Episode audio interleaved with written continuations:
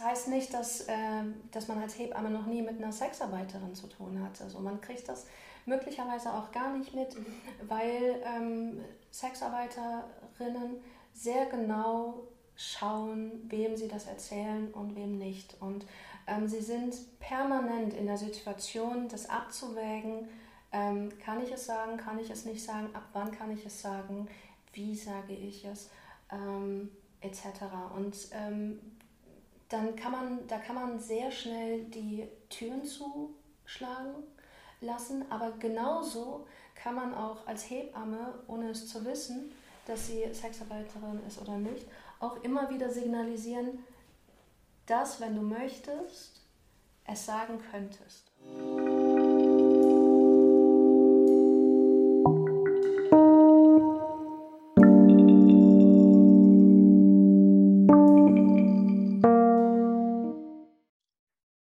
Kleiner Hinweis zur heutigen Podcast-Folge.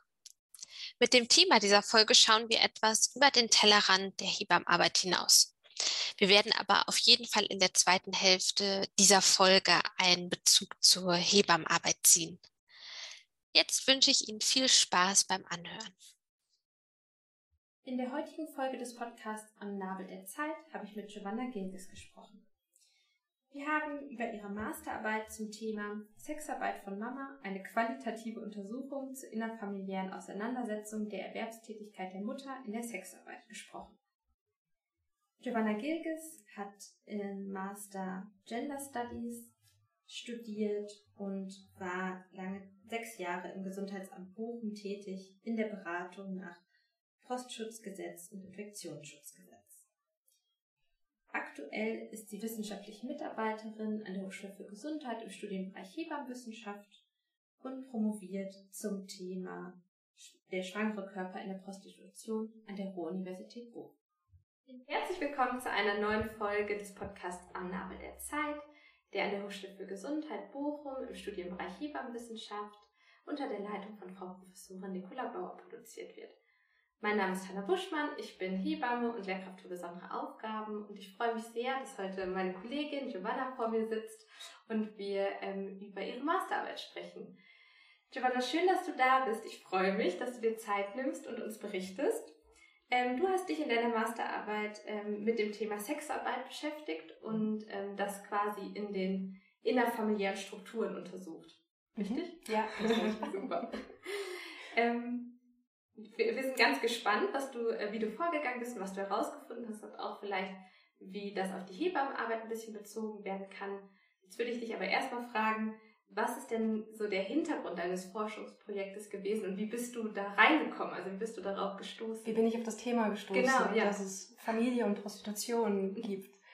Ähm, das ähm, ist eine längere Geschichte und fast schon anekdotisch eigentlich. Also es hat sich nicht irgendwie in einem Seminar oder in einer Bibliothek oder so ergeben, äh, sondern ich habe ja äh, hier an der Ruhr-Universität in Bochum habe ich Gender Studies äh, studiert und ähm, im Einfachmaster und in dem ist es ähm, verpflichtend, dass man ein Praxissemester macht. Also wie die Hebammen äh, hier im Studium äh, musste ich auch ins Feld gehen einmal über sechs Monate ähm, das war mir aber frei, wohin. Also das war uns ähm, völlig frei gegeben. Und ähm, ich hatte mich zu dem Zeitpunkt ähm, eher zufällig ähm, am Rande mit Prostitution ähm, beschäftigt. Irgendwie, das kam irgendwie in den Fokus und hatte dann gedacht, in äh, Bochum gibt es die Beratungsstelle Madonna, eine Fachberatungsstelle für Sexarbeitende, doch dort mein Praktikum zu machen. Ich hatte die ähm, bei einer ähm, sehr hitzigen Lesung kennengelernt ähm, in der Liselle, geistert von deren Souveränität ähm, mit, mit Anschuldigungen umzugehen oder überhaupt mit der Diskussion um Prostitution und ähm, dachte, da, da möchte ich hin. So. Und die haben ein Archiv- und Dokumentationszentrum Sexarbeit.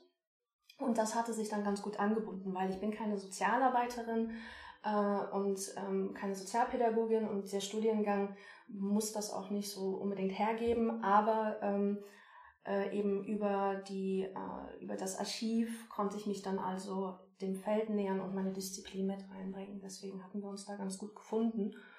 Und äh, ja, dort ähm, war ich dann insgesamt dann, ähm, ich habe das etwas gestreckt, das Praktikum, und war dann insgesamt anderthalb Jahre dort. Oh, wow. Ja, bin auch ähm, sehr lange dort dann auch geblieben, äh, ehrenamtlich, ähm, aber dazu vielleicht später, äh, wenn es sich ergibt, mehr. Und ähm, was die aber eben halt auch gemacht haben, also ich war nicht an den Beratungsgesprächen ähm, beteiligt, ähm, da haben die eine strikte Trennung, einfach auch zum Schutze der ähm, Sexarbeitenden. Ähm, aber sie haben mich eingeführt in den Alltag der Beratungsstelle, in die Problematiken, in äh, die Diskussionen. Und ich habe auch bei, den, bei der aufsuchenden Arbeit teilgenommen. Die gehen ähm, hier, haben wir in Bochum äh, den Winkel oder den Eierberg. Mhm. Ähm, das ist so eine Einbahnstraße, so eine Sackgasse in der Bordelle Prostitutionsstätten sind und da gehen für einen Einkaufspreis äh, ohne Gewinn Kondome, Gleitgel etc. und kommen darüber dann eben ins Gespräch. Also klassische aufsuchende Arbeit in der Prostitution. Und ähm, ja, und da war ich das erste Mal mit dabei und ähm, äh, war auf vielen Ebenen sehr interessant und sehr neu. Aber was eben aufgefallen ist oder was mir aufgefallen ist, ähm, das erste Gespräch ähm, war mit einer, ähm, mit einer Frau am Koberfenster, die war 60 plus. Mhm. Und ähm, man kam so ins Gespräch und dann hat sie erzählt, dass sie sich freut, dass sie jetzt nächste Woche mit ihrem Mann und mit den zwei Enkelkindern in den Urlaub fährt. Und ich dachte, was? Eine Oma? ähm, hier am Fenster. Und ähm, natürlich gibt's ja auch so, ne? Und aber ich habe das noch nicht so ganz verarbeitet. Und ähm, dann sind wir weiter und ein paar Fenster später war eine ähm, Frau, die war 40 plus, ähm, äh, total im Stress mit dem Telefon, halb, also in, in äh, Unterwäsche und total stressig am, äh, am Fenster. Und wir sind hin. Und das Problem von ihr war an dem Tag, die hat am Wochenende Geburtstag und ähm, findet den Pavillon nicht und ihr Sohn ist jetzt gerade einen neuen Pavillon holen, aber die sind wie groß und wie klein und so ein Stress und äh, genau, es war eine runde Zahl. So und äh, da sitzt sie die ganze mit ihrem Sohn am Telefon und planen das und ich dachte, was? Eine Mutter. so, ne? Und ähm, das, das waren so, ja, das waren einfach Situationen, die man ähm, so unbedacht nicht ähm, erwartet und ähm, wie viel Alltag da war und ähm, ja und dann eben, dass es da ja auch Familienbeziehungen gibt. So. Und äh, damit bin ich dann zurückgegangen und dann hat dieser Prozess angefangen. So, wenn es da Mütter und Omas gibt, ähm, dann äh, gibt es da Kinder und ähm, dann sind das äh, ähm, berufstätige Mütter so berufstätige Mütter und Arbeit. Ähm, also da mhm. ging so eine Kaskade dann eben los, ähm, die das ähm, ja auf eine ganz andere Ebene nochmal brachte als ähm, das vielleicht gängige ähm, ähm, Sex und promiskuitives Leben oder Infektionsschutz oder ne, also all diese mhm. Sachen, die einem sofort reinkommen. Weil wir einfach eine sehr eingeschränkte Perspektive oder Vorstellung von einer Prostituierten haben.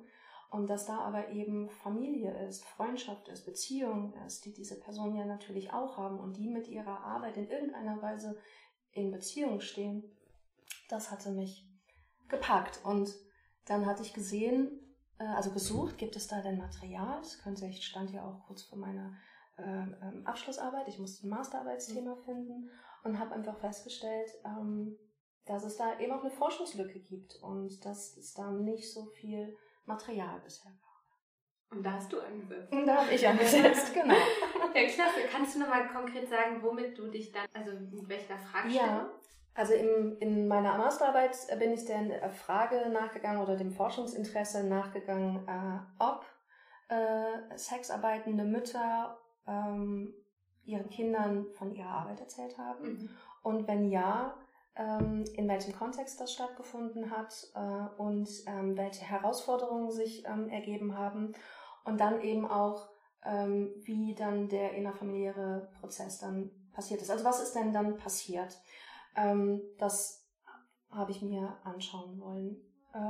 aus dem Grund, oder das ist daraus entstanden, dass ich bei dem Nachschauen, ob es denn schon eine Auseinandersetzung gibt, ähm, sowohl in der ähm, Öffentlichkeit äh, als auch in der Literatur oder in der Forschung, ist nämlich Folgendes aufgefallen, dass ähm, es ähm, in der Forschung, ähm, also wenn in Erhebungen oder in Studien die äh, Mutter oder das Elternteil aufgekommen ist, dann immer nur am Rande, mhm. vielleicht in der Fußnote und äh, oder in einem Zusammenhang mit dem äh, Oberthema Stigma, Stigmabewältigung und Doppelleben. Ähm, dass eben äh, Sexarbeitende ein Doppelleben führen, indem sie manchen Leuten nicht sagen, was sie ähm, beruflich machen, ähm, aber eben dann eine Alternative ähm, mhm. erzählen. Mhm. Ja?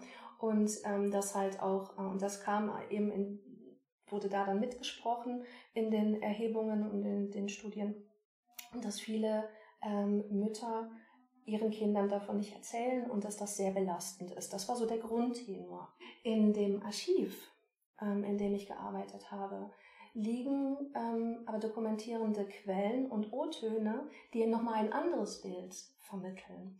Ja, beispielsweise gibt es ähm, auch publiziert eine Dokumentation über den ersten europäischen ähm, Prostitutionskongress, in dem es auch eine Podiumsdiskussion gab mit Sexarbeitenden, die Mütter sind und dann eben erzählt haben, wie es denn war, ähm, als sie es ihren Kindern erzählt haben oder warum sie es noch nicht gemacht haben. Das sind zwar leider nur so kleine Ausschnitte, aber mhm. da ist transportiert, ähm, dass ähm, die Frauen, die es ihren Kindern gesagt haben, da auch eine positive Erfahrung ähm, erlebt haben, die dann auch, äh, wo die Kinder auch dann geantwortet haben, so, das weiß ich doch schon längst. Was dort dann auch ähm, ähm, erzählt wurde in diesen ähm, kurzen Absätzen der O-Töne ist dann, wenn dann die Mutter gefragt hat, wie findest du das denn oder was, was denkst du denn jetzt von mir? dass dann die Kinder auch geantwortet haben, ähm, dass das nicht schlimm ist. Beziehungsweise, und das finde ich auch sehr bemerkenswert, die halt sagen, du bist diejenige, die das Geld nach Hause bringt. Du bist diejenige, die sich eben darum kümmert, dass ich was zu essen habe, dass ich was zum Anziehen habe. Mhm. Ne? Und, und das ist dein Job. So, und ähm, das spielt natürlich dann in ganz viele Bereiche und auf ganz vielen Ebenen ist das sehr spannend.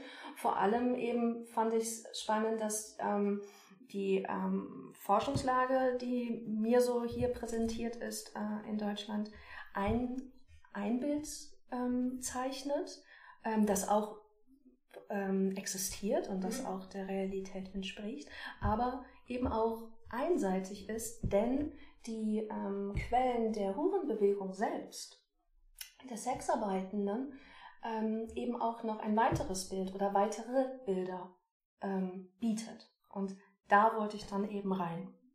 Und deswegen die Frage, ähm, weil mir das zu wenig war äh, an Material, ähm, wollte ich eben wissen, wie ist das denn ähm, gewesen oder wie kann das denn sein und passieren, ähm, wenn die Mutter den Kindern davon erzählt. Richtig spannend. Ähm, und jetzt stellt sich mir direkt die, die nächste Frage. Äh, wie bist du vorgegangen und vor allem, wie bist du denn dann auch an die Teilnehmenden gekommen? Ja, das war ganz schwierig und das ist äh, eine der wichtigsten Fragen, glaube ich, ähm, die man sich stellen sollte, gerade als, auch als Studierende, ähm, wenn man äh, in der Prostitutions- oder Sexarbeitsforschung irgendwas machen möchte. Mhm. Ähm, denn es ist auch, kann auch ratsam sein, das sehr spannend zu finden, aber nicht zu verfolgen ähm, weil es ähm, auch zum Scheitern verurteilt sein kann. Denn es ist sehr schwer, in dieses Feld reinzukommen, wenn man ähm, mit den ähm, betreffenden Personen auch ins Gespräch gehen will. Mhm. Bei mir war das so, ähm, dass ich ähm, den Weg gesucht habe über die Beratungsstelle. So, also das, äh, mir war klar, ähm, ich möchte an Sexarbeiterinnen ran äh, und nicht nur das, ähm, ich möchte mit Sexarbeiterinnen über sie und ihre Erfahrungen sprechen, die Mutter sind. Also habe ich hier ähm, Personen, die ähm, zweifach, ähm, weil ich ähm, äh, weil Sexarbeit oder Sexarbeiterin sein an sich ja schon sehr stigmatisierend ist und dann eben in Kombination mit dem Muttersein ähm, kann das sehr schwierig sein äh, und ähm, dass, dass eben Personen dann nicht darüber reden wollen und schon gar nicht mit einer Studentin äh, für ihre, ihre Masterarbeit. In meinem Falle, ich kann, also natürlich war ich interessiert und ähm, ich hatte auch in meinem Konzept oder in meinem eigenen Anspruch als Wissenschaftlerin bis heute auch den Anspruch, alles, was ich generiere und jedes Erkenntnisgewinn, äh, den ich ähm, bekomme, möchte und muss ich zurückführen in die Community. Mhm. So. Ähm, aber das weiß die Person erstens nicht. Zweitens hatte ich das zu diesem Zeitpunkt noch nicht vorher bewiesen gehabt. Ähm, drittens kann ich das noch so, äh, noch so meinen. Der erste Zweck dieser Forschungsarbeit war, dass ich meinen Masterabschluss bekomme. Also da ging es um mich. Ja, klar. Ja? Mhm. Und nicht äh, um die Personen. Ja? Die haben keinen Masterabschluss bekommen. So. Und ähm, sexarbeitende Personen machen seit Jahrzehnten, also machen sehr viel Erfahrung, dass sie ähm, sehr viel Zeit, sehr viel unbezahlte Zeit ähm, zur Verfügung stellen für Studierende, für Wissenschaftlerinnen, ähm, für Journalistinnen etc. Äh, um, und bekommen nichts dafür zurück und gehen das Risiko ein, sich zu offenbaren, ähm, sich auch bloßzustellen. Und bekommen dann ein vielleicht auch minderwertiges Ergebnis. Mhm. Weil das ist ja auch nicht garantiert, dass ich gute Arbeit leiste. Ne? Und, das geht, und die Erfahrung mach, haben sie einfach schon sehr oft gemacht, dass es dann wirklich katastrophale Interviewführungen gab oder verletzend. Ähm, auch Forschungskonzepte von Studierenden selbst äh, können schon vom Ansatz voyeuristisch sein ne? oder eben äh, Diskriminierung und Stigmata reproduzieren durch die Forschungsfrage, durch das Vorhaben. Ähm, deswegen sind die da so schon sehr verhalten und sehr skeptisch. Mhm. So, und jetzt war ich einfach nur eine dieser vielen Studierenden. Ne? Ähm, deswegen ähm, habe ich sehr viel Arbeit investieren müssen und habe mir gedacht, okay, ich muss jetzt erst in diese Community reinkommen. Und ähm, klassisch über die Gatekeeper der Beratungsstellen, das ist eine äh, Option. Ähm, dann habe ich Kontakt ähm, gesucht zu der damals noch recht jungen Berufsverband für erotische und sexuelle Dienstleistungen mm. und ähm, bin eben dann auch ähm, in aktivistische äh, Arbeit gegangen und äh, ähm, da und das zum Beispiel hatte dann auch den den Teilerfolg gehabt. Ich bin dann äh, nach Frankfurt auf eine Demo ähm, von äh, Sexarbeitenden gegangen, bin da mitgegangen, habe mir also quasi mein Gesicht gezeigt, bin von den Leuten links und rechts fotografiert worden und als Prostituierte gelesen worden. Ähm, und ähm, das hat eben äh, auch dazu geführt, dass ich dann auch in Kontakt getreten bin. Und da zum Beispiel habe ich dann auch eine kennengelernt, die Mutter ist und mir dann vieles erzählt hat, ähm, viel informelles Wissen mir geschenkt hat. Na, also das, ähm, da habe ich sehr viel ähm, Zeit investiert. Und das hat alles nichts gebracht. Nein. das hat alles nichts gebracht. Ähm, also, nee, wirklich. Ich habe äh, die Verteiler angestrengt, ähm, diese ganzen Sachen gemacht. Fast ein Jahr, ich habe es fast schon ähm, aufgegeben. Äh, es hat sich wirklich von den Verteilern ähm, niemand zurückgemeldet. Keine ähm, Sexarbeiterin, die von der Beratungsstelle angesprochen wurde, hat sich bereit erklärt. Ähm, ich habe niemanden gefunden. Und dann gab es aber den großen, äh, ja, gab es die Sache, dass ähm, 2015 hatte ich mit äh, Sonja Dolinzek und Marlene Löffler den ersten ähm, interdisziplinären äh, Workshop für kritische Sexarbeitsforschung äh, ausgerichtet in Berlin, aus dem jetzt die Gesellschaft für Sexarbeit und Prostitutionsforschung entstanden ist. Und ähm, das war ein Workshop, wo eben ähm, äh, Leute, die gerade in äh, Prostitutionsforschung betreiben, ihre ähm, Arbeiten äh, ihre offenen Arbeiten vorstellen können, von Master bis Postdoc. Da habe ich eben auch mein ähm, Forschungskonzept vorgestellt und ähm, dieser Workshop oder eben dieses Netzwerk, diese Gesellschaft war schon immer davon geprägt, dass wir sowohl nicht sexarbeitende Personen als auch sexarbeitende Personen zusammengebracht haben. Äh, und äh, da war eben ein äh, Schweizer ähm, Sexarbeiter und Linguist, ähm, den ich da kennengelernt habe, der äh, gesagt hat, das ist eine sinnvolle Sache. Ich habe das ähm, solide vorgetragen. Wir waren uns sympathisch. Wir kannten ein paar Leute, ähm, was ja auch äh, dann nochmal ähm, sehr hilfreich sein konnte. Und er hat gesagt, ich helfe dir, Kontakte aufzunehmen. Und er hat dann ganz, ähm, ganz gezielt ähm, Freundinnen angeschrieben ähm, und äh, ich habe das auch einmal mitgebracht. Ich habe das einmal in meiner äh, Arbeit auch ähm, abgedruckt, habe das auch mitgebracht. Ähm, ein bisschen auch äh, ihm äh, zu ehren, weil er sich damals, der hat sich später, hat er sich beschwert, dass ich ihn anonym angegeben habe. Und da war der sehr enttäuscht von mir, Benjamin Abt, weil er sagte, wenn er schon so viel Zeit investiert, dann möchte er auch namentlich erwähnt werden. Okay.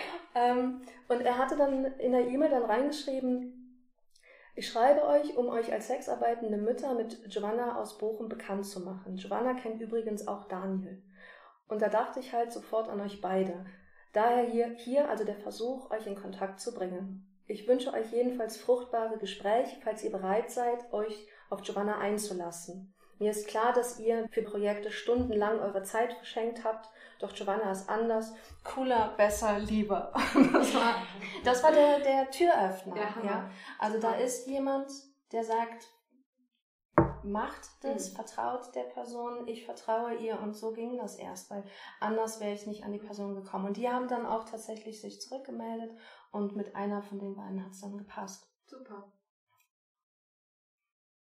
Klasse. Und dann? Und dann,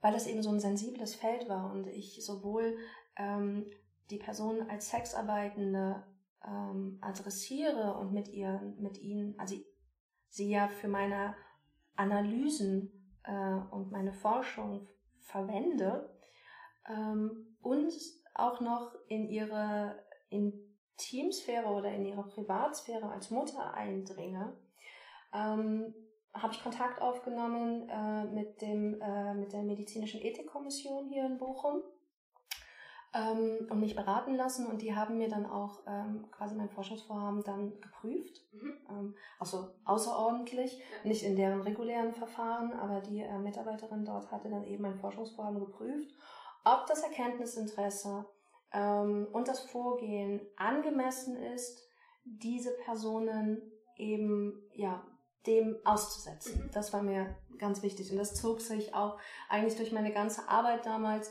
dass ich das immer wieder abgeprüft habe, dass ich ähm, da ähm, ja forschungsethisch auch ähm, wirklich gut agiere und auch immer weiß, warum ich was gemacht habe, ähm, weil ähm, um die Person auch einfach nicht zu verletzen. So, die haben es mir stattgegeben. Das war ganz ähm, ganz hilfreich und ganz gut. Und ähm, ja, dann äh, bin ich zu denen gefahren. So, dann haben die mir Termine gegeben. Das war einmal in Deutschland, das war einmal ähm, außerhalb von Deutschland. Ähm, da habe ich dann eine Reise angetreten und bin mit den Leuten ins Gespräch gegangen. Und die beiden Personen, die ich dann ähm, für die Forschungsarbeit eben interviewt habe, ähm, denen habe ich auch, äh, die habe ich gefragt, wo das stattfinden soll. Die haben beide äh, ihr Wohnzimmer ähm, gewählt, so dass wir dann einfach bei denen zu Hause und ich Gast war. Das fand mhm. ich auch sehr gut und sehr passend, ja. auch ähm, für das Thema, ähm, dass ich der Gast war, der jederzeit auch hätte aus der Wohnung verwiesen werden ja. können. Ne? Also da auch so viel ähm, ähm, Macht und äh, über die Situation abzugeben, wie nur möglich. Mhm. So. Hast du, also du hast schon gesagt, äh, du hast ähm, Interviews geführt, also hattest du einen bestimmten Ansatz an Interview, also war das äh, eine bestimmte Methodik? Mhm. Ja, äh, gewiss. Also ähm, die Datenerhebung, also das Interview ähm, relativ klassisch, mhm. so als äh, ähm, erste Schritte angehender Sozialwissenschaftlerin. Und ähm, bin dann ähm, in, äh, also die Interviews geführt Und da mich aber dann relativ bald ähm, von den ähm, von diesem klassischen Ablauf der dieser Methode dann eben entfernt, ähm, dass ich in dem Gespräch zwar die Stimulusfrage hatte, also eine, äh, und auch noch eine zweite für einen kleinen einen äh, kleinen Exkurs, mhm. äh, den ich mir so gedacht hatte, der auch noch spannend sein könnte. Ähm, aber was ich halt da nicht gemacht habe in den Interviews, ähm, dass ich dann noch Sondierungsfragen mir dann irgendwie aufgeschrieben habe und dann noch spezifische Sondierung betrieben habe. Oder einen ausführlichen Nachfrageteil, in dem ich dann noch, ähm, weiß nicht, irgendwelche Diskurse noch hätte abklopfen können oder Vorannahmen oder so. Das habe ich ganz bewusst rausgelassen. Ähm, und äh, auf das Risiko hin, zu wenig Material zu haben am Ende. Ähm, aber es war mir eben wichtig, ähm, in dem Gespräch mit, der, ähm, mit den beiden ähm, mich 100% darauf zu verlassen, dass deren Erzählbedürfnis ähm, läuft und dass in diesem Erzählbedürfnis ausreichend Material drin ist, ähm, was mich anzugehen hat. Mhm. Ja, also da auch wieder, was ich eben sagte, der Person ähm, die größtmögliche ähm, Macht darüber zu haben, was sie mir erzählen möchte. Natürlich ähm, kann man jetzt sagen, ja, das sollten sie ja immer haben und in einer guten Interviewführung und so weiter. Ja, aber in der, in der Praxis passiert das ja auch nicht immer. Und man weiß ja auch, dass die Personen im Interview auch immer einen gewissen Erzähldruck auch verspüren können, gerade in so einem hochstigmatisierten Themenfeld, wo man auch sehr schnell sowohl in der Sexarbeit als auch in der Mutter und Mutterschaft, wo man sich ständig in einem Rechtfertigungsdruck obliegt, der ist ja so internalisiert, ähm, dass meine bloße Anwesenheit ja schon Rechtfertigungsdruck auslösen kann, so dass ich dann für mich dachte, ähm, es mal auszuprobieren, eben zu sagen, ähm, über diesen Weg. So, ich erwarte nichts, ähm, außer dass wir hier einen angenehmen Tag haben ähm, und eben diese Frage, ähm, wie war das denn? So, ne? Ähm, es ist aufgegangen. also für alle, die sich fragen und jetzt ganz aufgeregt sind, es ist aufgegangen. Ich habe auch eine sehr gute Arbeit abgeliefert. Äh, ähm, aber das war mir eben halt wichtig. Ja. Ähm, deswegen bin ich da halt, also die Methode habe ich dann nicht vollständig ähm, verwendet und bin dann auch in der Analysemethode, habe ich mich dann auf die dokumentarische ähm, Methode dann ähm, verlassen, ähm, die eben deswegen, weil die auch ähm, so schön eben Horizonte und Gegenhorizonte ähm, ermöglichen, in die feine Interpretation geht und nochmal und nochmal eine Ebene rein. Das, das mag ich persönlich ganz gerne. Ähm, aber habe dann eben da auch keine Idealtypen dann irgendwie entwickelt, äh, sondern bin dann rübergegangen äh, zur biografischen Fallrekonstruktion ähm, äh, nach Rosenthal. Ähm, auch hier wieder, weil es, weil ich nicht die idealtypische berufstätige Mutter in der Sexarbeit irgendwie herausarbeiten wollte. Und weil das Material, also, ne, also. Ja, das gibt's gar nicht her wahrscheinlich. Ja, ne? ja. fand ich. Also es hat einfach so Gründe und ähm, auch weil das, was sie mir dann geliefert haben, gegeben haben, ähm, es, ja, einfach ja, diese Methoden mhm. ja. gebracht haben. So ähm, bin ich halt da dran gegangen zu gucken, wie war das denn bei denen? Und sie waren zwei Interviewpartnerinnen mit äh, insgesamt vier Kindern. So hatte ich also ähm, auch vier äh, Reaktionen und Interaktionen und da war schon ausreichend Material. Ja. Toll. Und ähm, du hast ausgewertet und jetzt sind wir ganz gespannt. Auf die Ergebnisse. ja, ganz genau. Ähm, ja, die Ergebnisse. Ähm, also ein Ergebnis, äh, was natürlich nicht in dieser Arbeit drin, doch auch schon in der Arbeit drin steht, aber ähm, äh, ein Ergebnis ist natürlich, es könnte noch viel, viel weiter gehen. Auf jeden ne? Fall. Also das kannst äh, ja fast immer. Es war fast wie ein Tropfen auf dem heißen Stein, so ähm, und äh, oder ein Tropfen in einem Meer. Ich glaube, das ist mehr, das ist besser so. Es verpuffte nicht, sondern es ist einfach ähm, ach, so wenig. Ich hätte da noch ähm, gerne sehr viel Geld gehabt und viel, viel weiter gemacht. Aber ja, ähm, weil es eben auch so individuell war und das, ähm, das ist auch, glaube ich, so eine wichtige Erkenntnis, auch wenn das vielleicht man sich denkt, ja, ist doch klar, aber ähm, eben die, die Forschungsliteratur sagt ja eben nicht, dass es klar ist, so, dass es so vielseitig sein kann. Und deswegen, glaube ich, ist es halt auch ganz ähm, wertvoll gewesen, diese Arbeit, in dieser Arbeit zu sehen, das, was auf so einer Podiumsdiskussion ähm, von einem Kongress ausgerichtet von Sexarbeitenden ähm, äh, ja hiermit einfach nochmal bestätigt werden kann. Womit ich nicht sagen will, dass das, was sie sagen, nicht valide ist mhm. und nicht geglaubt werden soll, sondern einfach um da einfach die, das, das Wissen äh, und auch die Quellen der Hurenbewegung in die Forschung reinzuholen, um die, und so funktioniert ja doch eben auch ähm, äh, Forschung und Wissenschaft leider auch, um eben auch dieses Wissen und diese Quellen zu legitimieren. Mhm. Ja, und das kann ich sagen. Ähm, das, was sich liest in den Hurenzeitungen und in der Hurenbewegung, ähm, habe ich eben hier auch aufnehmen können, aufgreifen können, wiedergefunden. So, das ist so eine Erkenntnis ähm, für jetzt uns Prostitutionsforscherinnen, ja. aber im Umgang eben ähm, für ähm, zum Beispiel Beratungsstellen oder für ja, dann vielleicht ähm, hoffentlich auch mit ähm, sexarbeitenden Schwangeren zu tun haben, war ein grundlegender Erkenntnisgewinn, ähm, dass es natürlich ganz stark ähm, von der Person selbst abhängt, äh, die äh, Kinder hat und in der Sexarbeit ist.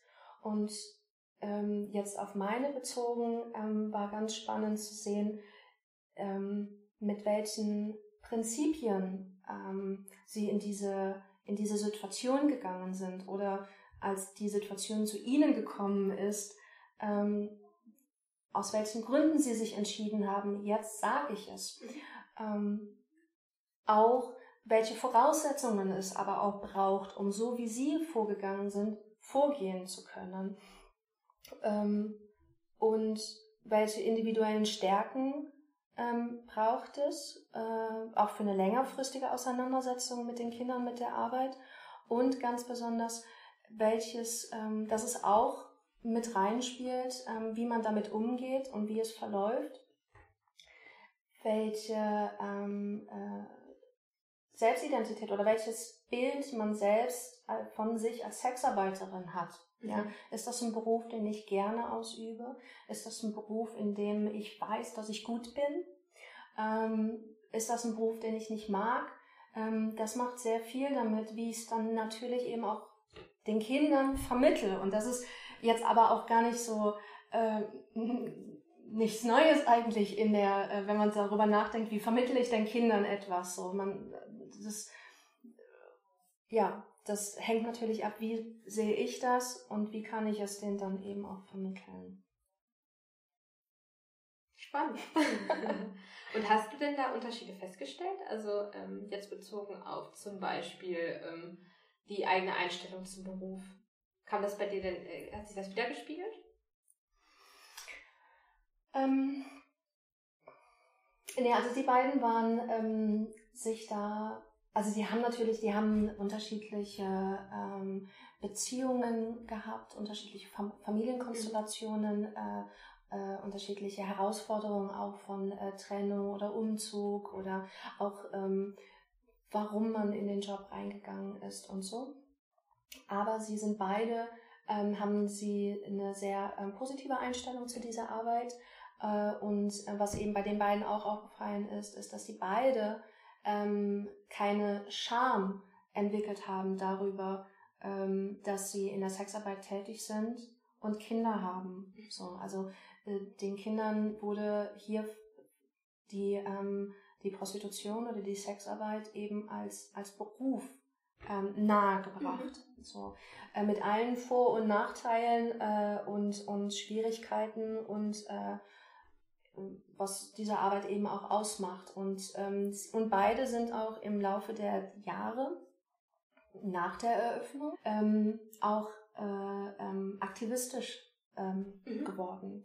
Und äh, ich glaube, das ist dann auch nochmal etwas, wie dein Standing dann eben auch ist und wie du dich dann eben auch mit dieser Arbeit identifizieren kannst. Was spannend ist, was ich damals noch nicht wusste, ähm, während ich diese Arbeit, die ist ja jetzt 2017 verteidigt, ist ja schon ein Weilchen her und ähm, seitdem habe ich ja jetzt auch ähm, viel mit äh, in, in, im Bereich der Beratung äh, äh von Sexarbeitenden gearbeitet und bin mit vielen hundert Sexarbeitenden im Gespräch gewesen in meiner Arbeit. Und da bin ich auch Müttern begegnet und ähm, Müttern begegnet aus unterschiedlichen Arbeitssegmenten der Prostitution, aus unterschiedlichen sozioökonomischen Gründen, weshalb sie in der Arbeit sind, mit Migrationshintergrund, ohne, mit Bildungsabschluss und ohne, also wirklich eine komplette Bandbreite. Ähm, äh, und das nicht in einer Beratungsstelle für Sexarbeitende, sondern im Gesundheitsamt bei der gesundheitlichen Beratung nach Prostschutz gehe, sowohl ähm, aber auch nach Infektionsschutz, also die freiwillige äh, anonyme Beratung. Da sind mir ständig Mütter begegnet und ähm, die es gibt da Mütter, die ihren Kindern davon erzählt haben und es gibt aber einen ganz großen Teil an äh, Müttern, denen ich begegnet habe, die ihren Kindern das nicht erzählt haben, auch ihren erwachsenen Kindern mhm. nicht. Also das sind dann äh, ja erwachsene Leute in unserem Alter und die wissen bis heute nicht, ähm, dass ihre alleinerziehende Mutter sie ähm, mit Prostitution äh, durch, durch die Jugend gebracht haben und so. Und weil sie sich schämen. Also, und, äh, also das ist einer der Gründe. Und ähm, da habe ich eine vor Augen, mit der ich lange darüber gesprochen habe, weil sie eben sagt, also der, der Sohn war auch in meinem Alter äh, jetzt, also Mitte 30 und ähm, und sie ist so ganz kurz davor, ihm das zu sagen, so, aber ähm, traut sich eben nicht, weil sie Angst hat, ähm, dass sein Bild von ihr zerbricht mhm. äh, und weil er sich so viele Sorgen machen würde und äh, weil sie sich eben auch schämt dafür, dass sie diese Arbeit macht und trotzdem, ja trotzdem, ja, dennoch dazu aber daneben ist sie mit so einem Stolz da und sagt, wenn der wüsste, ja. ähm, also das, äh, das ist auch spannend und ähm, deswegen müsste man eigentlich so viele, äh, mit so vielen einmal darüber reden oder partizipative Forschung auch betreiben und ein paar auch zusammenbringen und da eben zu gucken, ähm, wie, wie kann man denn damit umgehen oder wie möchte ich denn damit umgehen, weil es eben auch, ähm, weil die Gleichung nicht die ist, ich schäme mich, das ist ganz schlimme Arbeit, deswegen sage ich es meinen Kindern nicht. Das ist eine Variante. Ja, und äh, das war mir damals noch nicht klar. Deswegen kann man nicht so sagen, wie unterscheiden die sich oder würden, gibt es da Ähnlichkeiten? Ja, gibt es. Ähm, aber was uns das sagt, weiß ich noch nicht. was nicht schlimm ist, sondern nee, nur sagt, und das könnten wir uns jetzt nochmal anschauen. Ja. Eine Implikation für die Forschung. Ja. Super. Sag mal, du hast schon ähm, genannt, also deine, deine Teilnehmerakquise war sehr auf, also sehr, ja, sehr zeitaufwendig und wahrscheinlich eine äh, sehr herausfordernde Sache an deiner Masterarbeit. Gab es noch andere Aspekte, die dich vor Herausforderungen gestellt? Ja. ähm, also ja, Herausforderungen, äh, ja, jetzt ähm, das waren, das waren Herausforderungen, die jetzt keine Herausforderungen mehr wären für mich mhm. möglicherweise, aber so ähm, als äh, ja als erste äh, Arbeit oder erste Schritte eben in diesem ähm, Forschungsbereich ähm, war eine der größten Herausforderungen eigentlich ähm, diese diese Forschungslücke. So, mhm. Also ja. ähm, es es gibt also es, es gibt die Disziplin ich ich nenne sie Disziplin mhm. mittlerweile, aber diese Prostitutions- und Sexarbeitsforschung ähm, ist einfach sehr klein bisher. So, es gibt seit ähm, 2015 ungefähr ähm, beobachte ich äh, einen sehr großen Anstieg, einen sehr bemerkenswerten und erfreulichen Anstieg an Forschung äh, zu Prostitution und Sexarbeit, vor allem auch außerhalb der Sozialwissenschaften.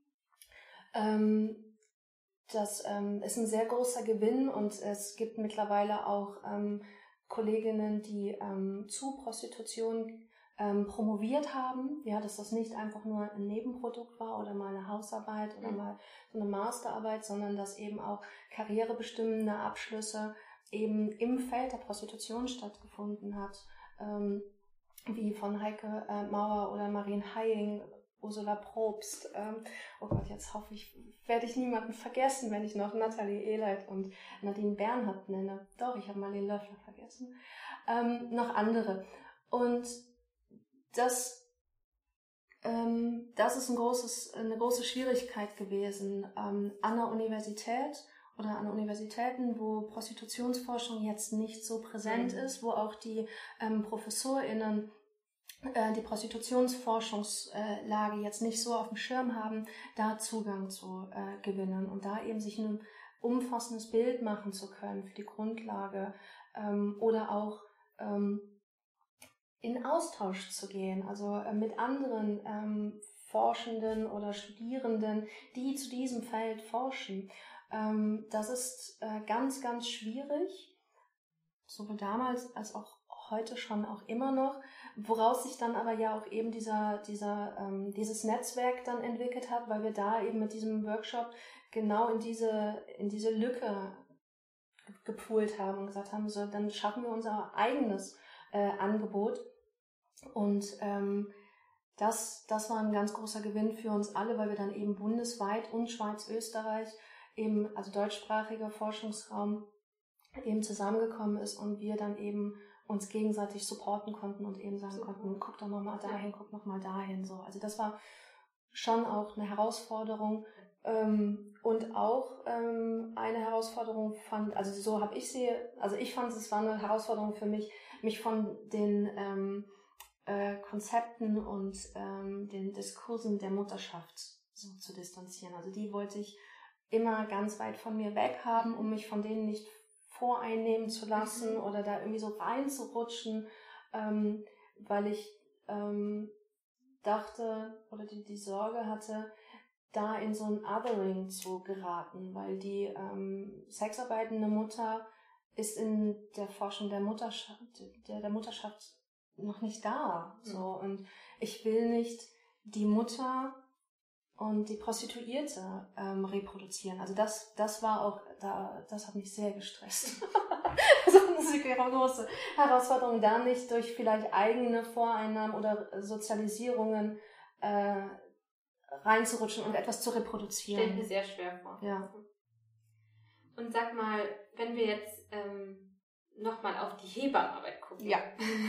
wo könntest du, also, ähm, wo könntest du Schnitt, Schnittstellen sehen oder wie könnten vielleicht Hebammen in diesem Feld auch agieren? Was können ähm, ja, in, der, in der direkten Versorgung tätige Hebammen eigentlich jetzt noch von deiner Arbeit auch mitnehmen?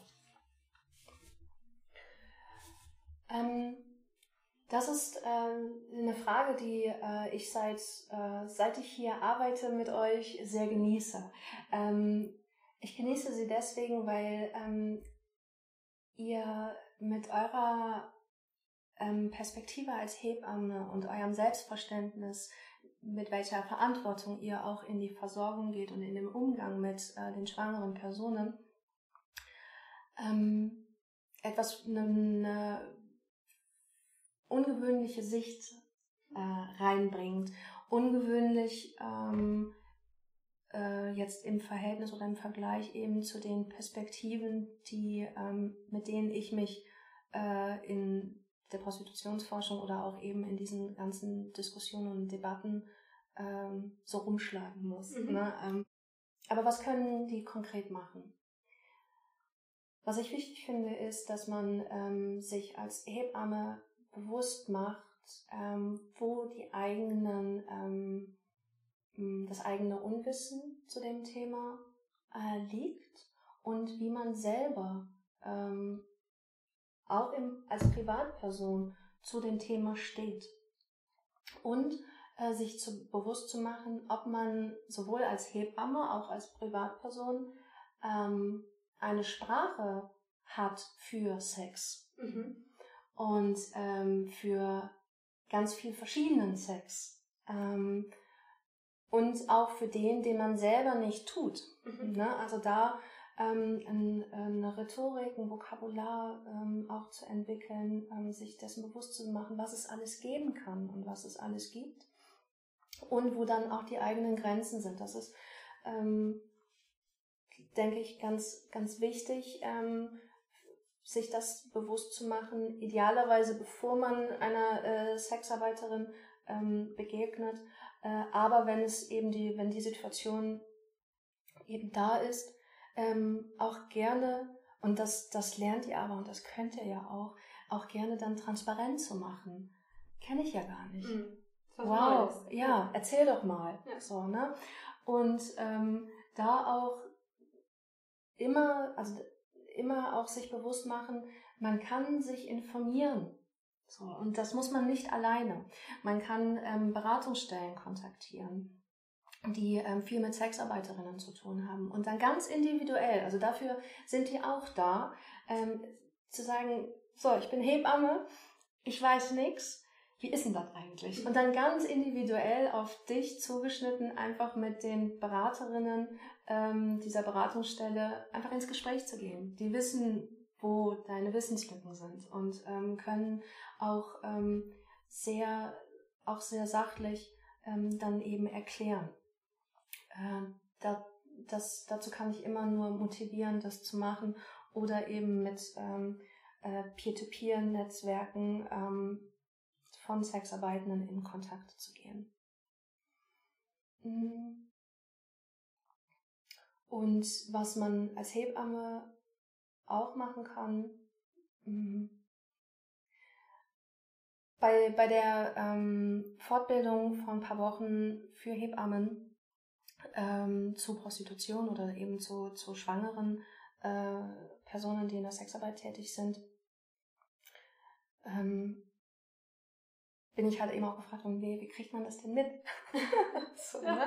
Weil äh, da, da ist, äh, ja, war ich auch überrascht. Ähm, das heißt nicht, dass, äh, dass man als Hebamme noch nie mit einer Sexarbeiterin zu tun hatte. Also man kriegt das möglicherweise auch gar nicht mit, mhm. weil ähm, Sexarbeiterinnen sehr genau schauen, wem sie das erzählen und wem nicht. Und ähm, sie sind permanent in der Situation, das abzuwägen, ähm, kann ich es sagen, kann ich es nicht sagen, ab wann kann ich es sagen, wie sage ich es, ähm, etc.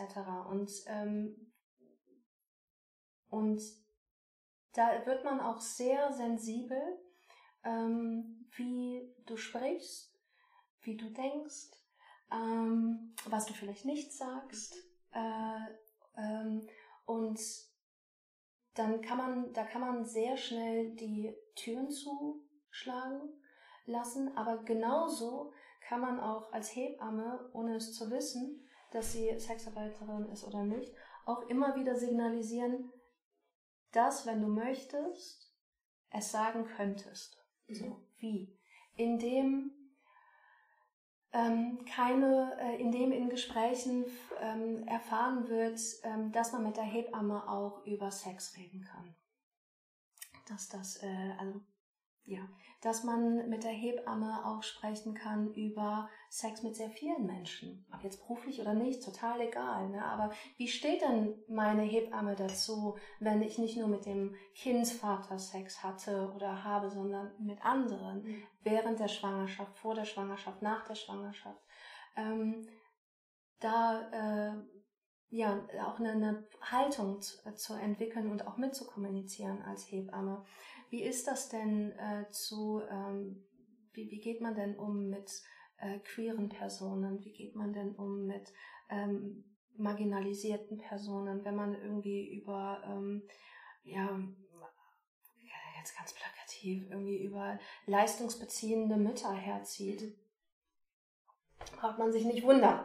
So, ne? Aber da, ähm, also in der Sprache und in den Themen, die man irgendwie so abhandelt, kann man auch immer wieder diese Offenheit ähm, äh, kommunizieren, ähm, damit die Person sich le es leichter machen kann zu entscheiden, ob man es dir erzählen möchte oder nicht. Ja, es ist eine wirklich spannende Frage, weil ich auch, ähm, also der, der Kontakt tatsächlich, also Hebammenarbeit mhm. und Prostitution ist auch so äh, so ein völlig neues Feld. Ähm, die, ähm, wie, wie ist das denn? Also da, das, äh, wenn, wenn jetzt Hebammen die Erfahrung gemacht haben, ich bin so neugierig, wie die Erfahrung gemacht ist, ähm, wie das verläuft und wie das abläuft. Ach so, ein äh, Tipp wäre noch äh, jetzt auch äh, im Hinblick dieses Podcasts, habe ich die ähm, Folge äh, mit äh, Annette Berthold gehört zu HIV und ähm, die fand ich ganz spannend, äh, ähm, weil es da ganz viele Parallelen gab mhm. ähm, als ich das gehört habe, im Umgang eben mit HIV-positiven Schwangeren oder HIV-positiven Frauen. Jetzt nicht, weil äh, es äh, die, die Gleichung Prostitution und HIV so stark ist und so dominant ist, dass man unbedingt das immer so mitdenken muss, sondern eben, dass ähm, HIV-positive Personen und sexarbeitende Personen sind äh, in ähnlich bis gleich hohem Maße stigmatisiert. Mhm. Das sind ähnliche Prozesse, es ist ähnliche, auch historische Herkunft, ähm, gibt es da Verbindungen äh, und äh, da erzählt äh, Annette Berthold ganz, ganz toll, wie man denn äh, umgehen kann und was man nicht machen sollte, in welche Fettnäpfchen man nicht treten sollte und wie man sich das so bewusst machen sollte. Und das ähm, finde ich, fand ich ganz klasse. Und ich glaube, dass man da auch viel dann adaptieren kann. Und es, es ist einfach eigentlich so ganz ganz simpel eben Respekt zeigen, ähm, sich selber auch ähm, seiner ähm, Vorurteile bewusst sein, ähm, transparent machen, wenn man etwas nicht weiß, wenn man äh, Austausch braucht. Ähm, und das kann auch sein, dass man dann auch mit der äh, schwangeren Person sagt, so, jetzt erzähl mir mal, wie läuft das denn so ab bei dir? Und nicht, das ist auch ganz wichtig, genau. Bitte, bitte, die einzelne Person nicht verantwortlich machen, für alle zu sprechen und ähm, ihr das Gefühl zu geben, jetzt kostenlose Bildungsarbeit als Vertreterin aller Prostituierten mhm. äh, zu machen. Ja, also da ähm, wirklich individuell bleiben, in der Situation bleiben mit dieser einen Person. Es ist auch ganz klar für eure Arbeit, ne, immer den Fokus auf diese eine, das, weil sie kann sich auch nur gerade darauf konzentrieren und da nicht ein Politikum draus zu machen. So, das ist auch ganz wichtig, kein Politikum. ja. Klasse, danke dir. Ja, ich, dann habe ich noch eine allerletzte Frage. Ja.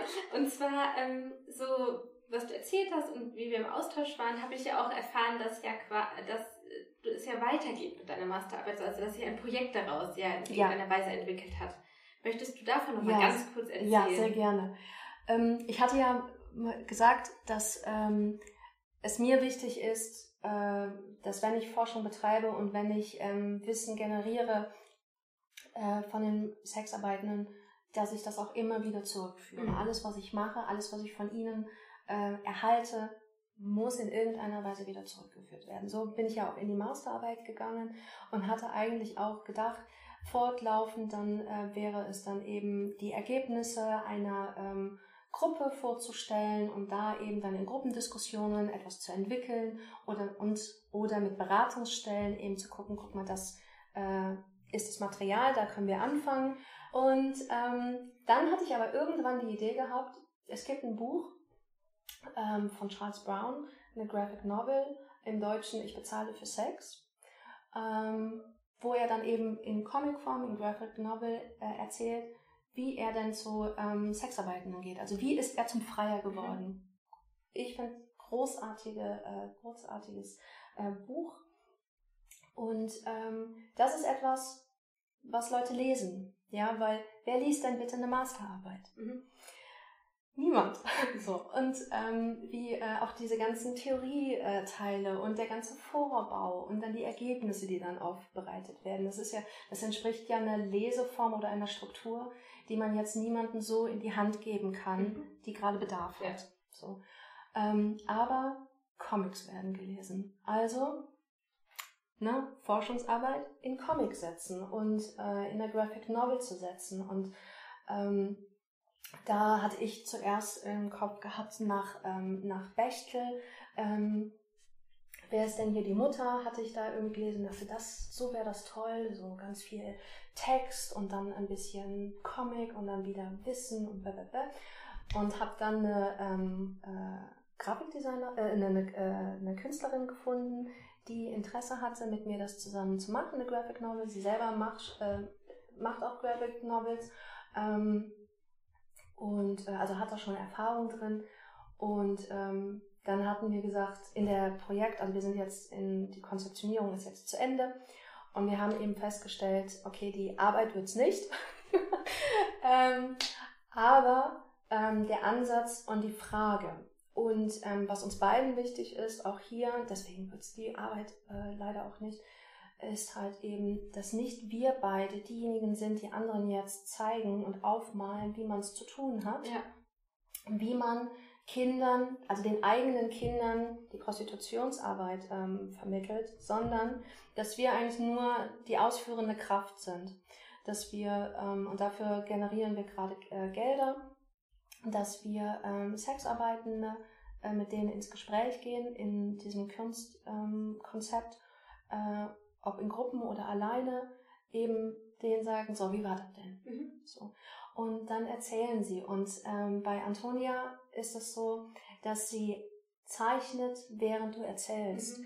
Und dann wirst du, wenn du dann die Zeichnung kommentierst, wird das gezeichnet. Und damit gibt's dann eine Kommunikation und einen Dialog und ein Gespräch. Und das wird dann eben ähm, verarbeitet und dann in, in allen äh, ähm, Formaten wollen wir das veröffentlichen. Also nicht nur als ähm, Print und dann verkaufen, sondern dass es eben idealerweise auch ähm, zum Runterladen ähm, möglich ist. Das, und da müssen wir aber noch gucken, äh, da sind wir ähm, noch in ja, da freuen wir uns doch drauf. Ich danke dir ganz, ganz herzlich für das schöne Gespräch und für das Projekt ähm, mit dem Comic, mit dem Graphic Novel wünsche ich euch auf jeden Fall ganz viel Erfolg. Danke, danke. danke, dass ich hier sein konnte.